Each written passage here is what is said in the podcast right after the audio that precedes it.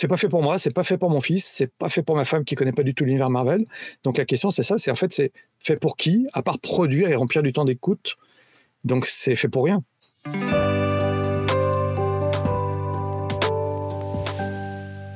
Bonjour et bienvenue dans ce nouvel épisode de la Pause Pop où je vous retrouve euh, à nouveau avec Romuald de Boissard. Bonjour Romuald. Bonjour, bonjour et encore moi, oui. oui, toi, on ne se lasse pas, écoute, hein, c'est tout. C'est, on, ne, change pas une équipe euh, qui gagne. Aujourd'hui, on va vous parler de la deuxième saison euh, de What If, donc la série Marvel disponible sur Disney euh, qui raconte en fait euh, des histoires alternatives euh, à ce que à ce qu'on connaît du, du, Marvel Cinematic Universe, du MCU, où on a qu'on a vu là depuis depuis plus de plus de 15 ans. Ça va même faire oui, ça fait ça fait plus de 15 ans maintenant. Enfin, une quinzaine d'années en tout cas, et plus, avec plus d'une vingtaine de films, une dizaine de séries, etc. Et What If nous raconte voilà des histoires alternatives. Tu veux en dire deux mots de Romuald? Ah, alors euh, oui, alors en plus c'est marrant parce que je suis, en train de relire les, les euh, d'origine, les, comics. Euh, pour nous, tu vois, quand on était lecteur de, de comics, What If, ça a été le moment où on a pu euh, imaginer comment serait l'univers Marvel différemment. Et notamment, il y a eu le célèbre ici, Jane Grey n'était pas morte en tant que Phoenix, qui va arriver plus tard. Avec des épisodes, je trouve assez intéressants, puis des choses pas très mémorables. Voilà, mais ça a permis de lancer des fois des pistes, des choses, et puis de de donner une satisfaction aux lecteurs sur des, euh, des événements qui les avaient choqués. Et c'est censé ouvrir la porte de plein de possibilités. On en parlera euh, tout à l'heure. Je suis pas convaincu que c'est ce qu'il fasse vraiment sur la série là, parce que pour moi j'ai l'impression que c'est une, une, série qui est auto-contenue en elle-même, qui s'auto-référence et qu'on joue pas vraiment le what if. Mais bon, alors, euh, je, te rejoins là-dessus et j'attaque direct euh, parce que c'est vrai que j'étais un petit peu euh, déçu par cette saison 2 parce qu'elle elle reprend un peu la continuité de la saison 1.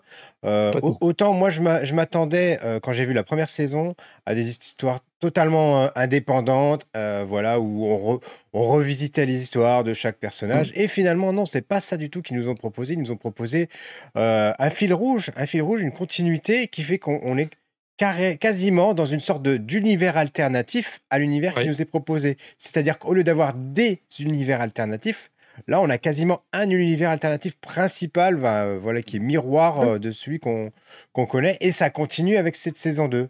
Et c'est vrai que bah, moi, ça m'a un petit peu gêné parce que finalement, euh, au lieu de s'ouvrir à, des, à une des, possibilités assez, euh, assez larges.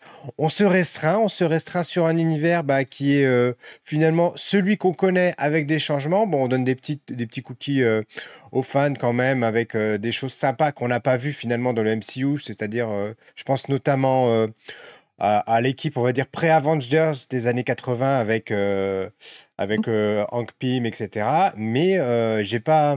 Du coup, moi, j'étais un petit peu déçu qu'on n'aille pas aussi loin qu'un boitif aurait pu le permettre. Tu, tu me rejoins là-dessus? Ah mais ouais, complètement. C'est-à-dire que, d'ailleurs, je pense que si on en parle, les, les épisodes les plus intéressants, c'est peut-être les vrais boitifs. Ça démarre avec deux boitifs qui sont pas forcément passionnants. Mais là, pour moi, la série boitif, c'est l'histoire des gardiens du multiverse qui en plus n'a pas d'impact dans l'univers qu'on connaît à côté. Donc on nous parle beaucoup de multivers, on nous parle euh, de plein de choses qui n'ont pas une connexion directe. Et puis euh, finalement, toi, j'ai la liste des épisodes à côté de moi parce que si je veux te dire qu'est-ce que je retiens, eh ben c'est pas les épisodes du fil rouge. Et en plus, je vois pas où est le fil rouge et on introduit un personnage nouveau qui a une espèce de puissance, voilà, sans lien. Et en plus, je suis d'autant plus. Enfin, j'ai passé un bon moment, c'est chouette, c'est sympa, mais tu vois, je, Enfin, tu vois pas, c'est pareil. C'est qu'il existe énormément euh, d'alternatives dans les comics qui ont été écrits, que même Panini ressort régulièrement, Marvel, des, des what sur des choses importantes, tu vois. Euh, et si tel personnage était devenu tel personnage, ou s'il mourait. Et là, on joue pas vraiment ça. Et la seule fois, ils font un hommage à l'univers qu'avait écrit Neil Gaiman, le 1602. Bah, je suis pas sûr qu'en fait vous avez compris vraiment de quoi ça parlait. Je suis pas sûr qu'on voit vraiment la référence. Et je trouve qu'en plus, le fil rouge est souvent rentré un petit peu euh, au chausse-pied. Et qu'en plus, il défait ce qui avait été fait dans la saison précédente. Ce qui me pose un milliard de questions, c'est le pourquoi. Voilà. Après, on l'a regardé avec plaisir avec mon fils, et ma femme. T'en avais un par jour, mais finalement, si tu me demandes qu'est-ce que je retiens, à part l'épisode peut-être avec Ella et l'épisode de Noël, parce qu'il était finalement marrant, et puis le, le fait que peut-être on essaie effectivement de nous créer un passé à l'homme fourmi, mais qui nous explique notre passé dans l'univers qu'on connaît, dans un univers what if, ce qui est un peu étrange quelque part. Mmh. Ouais. Euh, alors moi, euh, je me suis plutôt plutôt ennuyé. Enfin, je veux dire, j'ai regardé cette saison 2 euh, du coin de l'œil. J'ai j'ai eu du mal Ah. vraiment à, à rentrer dedans. Euh, parce que parce que pour ce que tout ce que tu viens d'expliquer justement et, et, je, et je je sais pas moi je, je me suis dit mais vers quoi ils veulent nous emmener et quel est le lien justement avec l'univers qu'on connaît l'univers global qu'on connaît? Alors, le, le gros point fort, en quelque sorte, de la saison 1, c'était le Captain Carter, qu'on retrouvait Hmm. d'ailleurs, qui faisait le lien avec le film de Doctor Strange euh, Multiverse of Madness. Et là, on se dit, ils nous ont euh, présenté un nouveau personnage euh, dans cette saison 2, et euh, que va-t-il devenir ce personnage? Euh, Est-ce que finalement, parce qu'il a quand même un rôle assez prépondérant dans cette saison 2, Bah donc oui, ce serait bizarre euh, euh, nous le, qu'ils nous le garde pas pour, euh, pour plus tard. Je serais vraiment, euh, vraiment étonné. Et euh, avant qu'on rentre déjà dans les spoilers, parce que je pense qu'on va être, enfin, ça va être difficile de pas de pas spoiler Hmm. sur ce sur ce sujet. Euh, du coup, toi, tu, c'est c'est quand même ta recommandation? Est-ce qu'il faut le regarder euh, vu, vu tout ce qu'on connaît déjà? Euh, alors, tu vois, moi, moi, j'ai sur, sur, sur mes réseaux, j'ai dernièrement, j'ai fait des coups de cœur. J'ai fait des séries à voir, des séries qui sont bien, et j'en ai pas parlé. C'est-à-dire que je vais dire à personne de le regarder. Je vous dirais que si vous voulez voir un truc, regardez peut-être Je suis Groot. Vous toujours n'y rien, mais vous passez des fois plus de plaisir. Mais euh, c'est pas mal foutu, mais finalement, c'est beaucoup de temps perdu pour euh, n'aller nulle part. Et même pour moi, l'intérêt qu'il y avait avec un personnage est un peu remis en question dans le développement dans cet univers-là. Donc, à part présenter euh, le gardien et le principe des multivers, et je vois pas la connexion avec notre univers. Donc, pour moi, c'est plus lié aux séries animées Marvel qui n'avaient pas de lien forcément avec l'univers Marvel qui est développé au cinéma, la série, tu vois. Il y a Spider-Man, tout ça, tout ça. Et je trouvais qu'il y avait plein d'épisodes à l'époque, qui avaient eu même des gardiens qui avaient plus d'intérêt. Donc, c'est pas désagréable à regarder, et des fois, c'est même chouette. Mais à part un épisode qui est celui avec Ella, ben, j'ai pas. Voilà. Si vous avez pas de temps, faites autre chose. Ouais, je te, je te rejoins complètement. Et moi, il y a aussi une autre déception, c'est que finalement, on est, on est enfermé dans, dans, le, dans le monde miroir de celui qu'on connaît déjà, c'est-à-dire tous les Mm. personnages euh, qu'on aurait pu potentiellement avoir, du type les, les 4 Fantastiques, etc., Doctor Doom, euh, j'en passe et d'autres, bah, Ouais. ils sont pas là, tout simplement parce qu'ils n'ont pas, encore- ils ont pas encore été introduits dans l'univers euh, Mm. dans l'univers Marvel. On parle même pas Non, de mais c'était Spider-Man, l'occasion. on parle même pas de Spider-Man qui appartient à Sony. Et Mm. effectivement, comme tu dis, c'est l'occasion, et là on voit rien, et c'est c'est un petit peu un petit peu décevant. Donc on passe déjà au spoiler. Mhm. Euh, tu parlais de l'univers euh, 1602. Tu veux nous en dire deux, 1602. deux mots? Ouais. Ouais, alors, puis ça va pas être très gentil peut-être, voilà, c'est que à l'époque, alors Neil Gaiman, c'est un immense scénariste, on le connaît pour euh, de bons présages, notamment qui a été adapté en série télé, qui est plutôt pas mal. Euh, pour moi, c'est surtout le scénariste de Sandman. C'est-à-dire Mm. que ça restera euh, l'auteur de Sandman, qui est un incontournable du comics.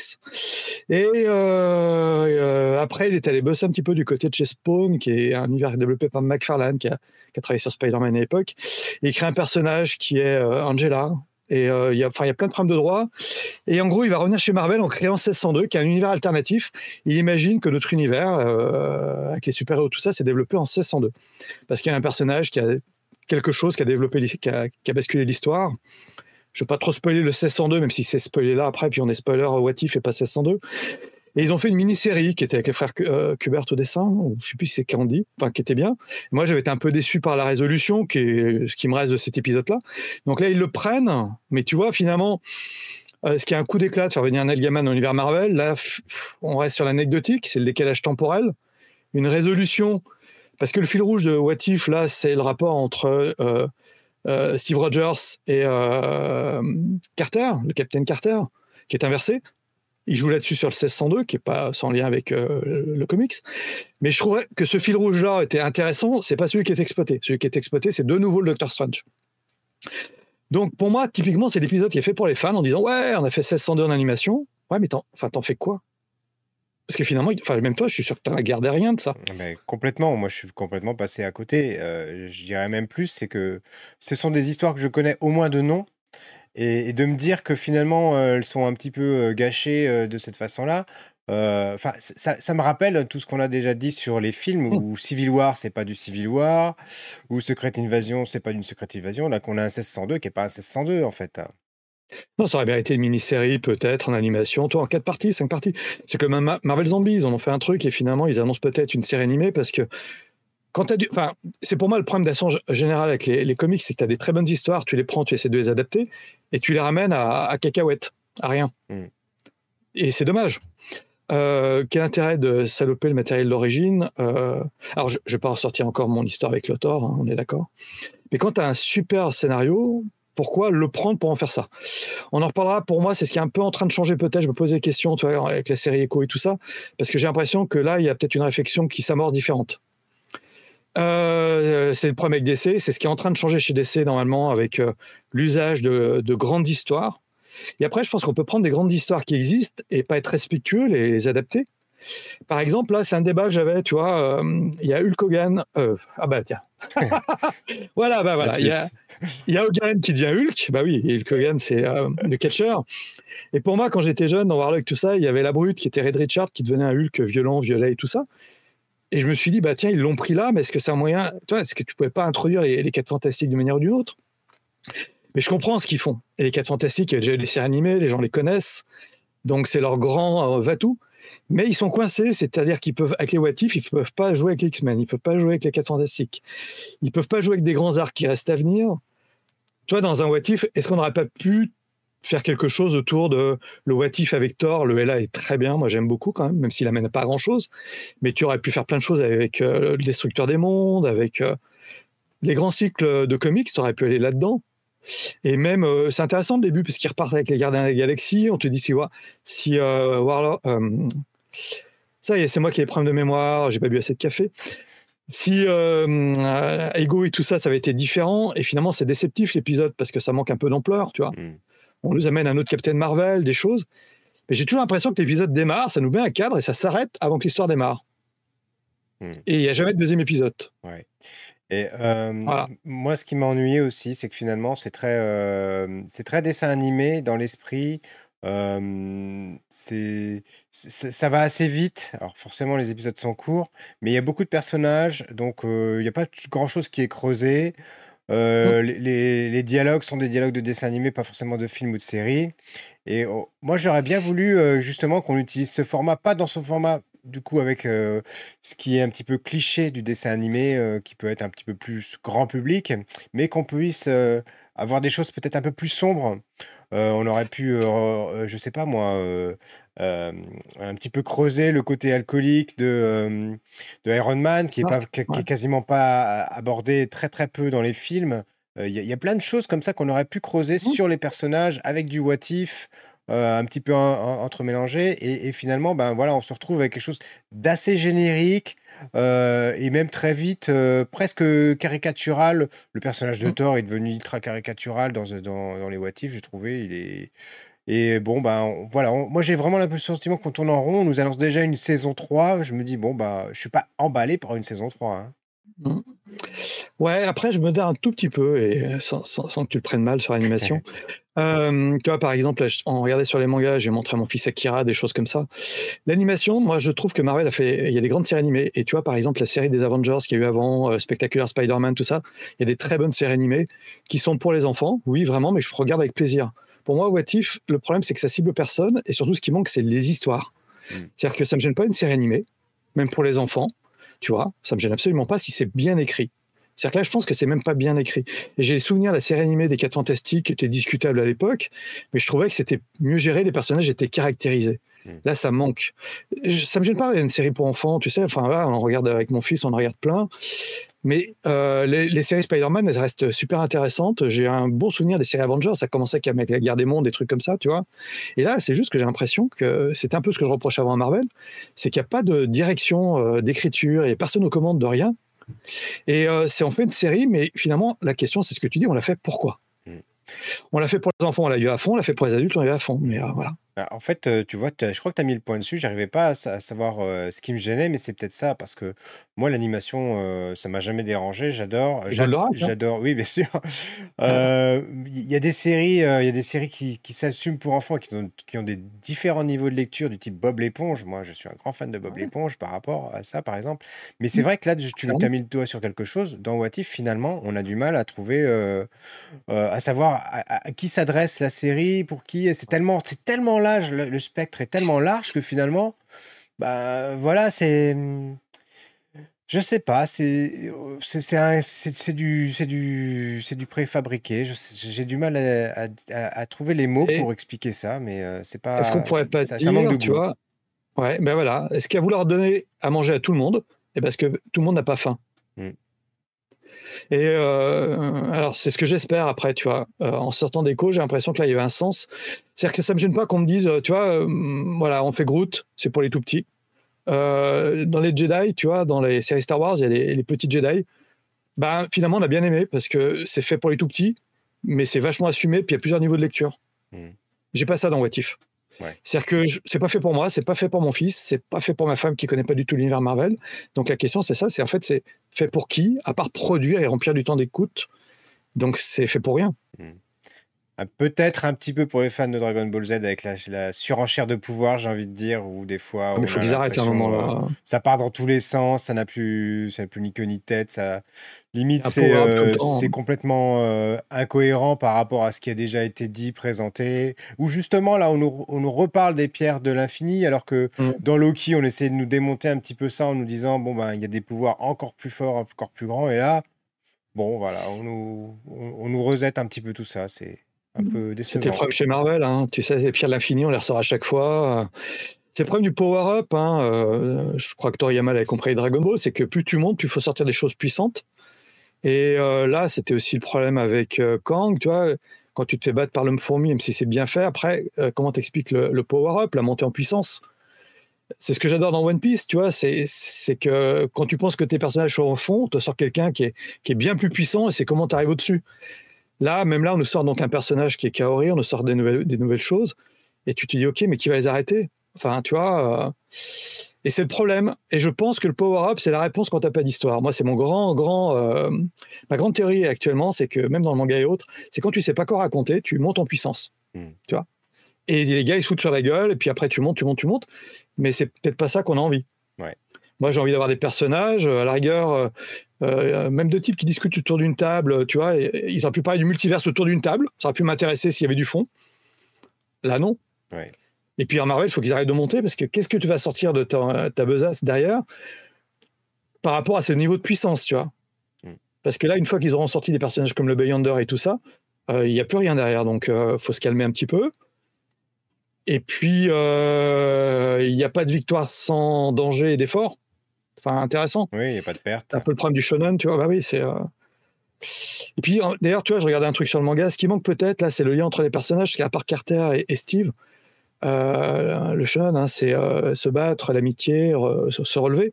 Ça manque vachement d'amitié. Les personnages, il n'y a pas tellement de lien entre eux. Tout a l'air un peu forcé. voilà. Enfin, je sais pas. Bon, tu vois, faut que j'arrête d'en parler parce que finalement, je vais devenir assez vite très, très négatif.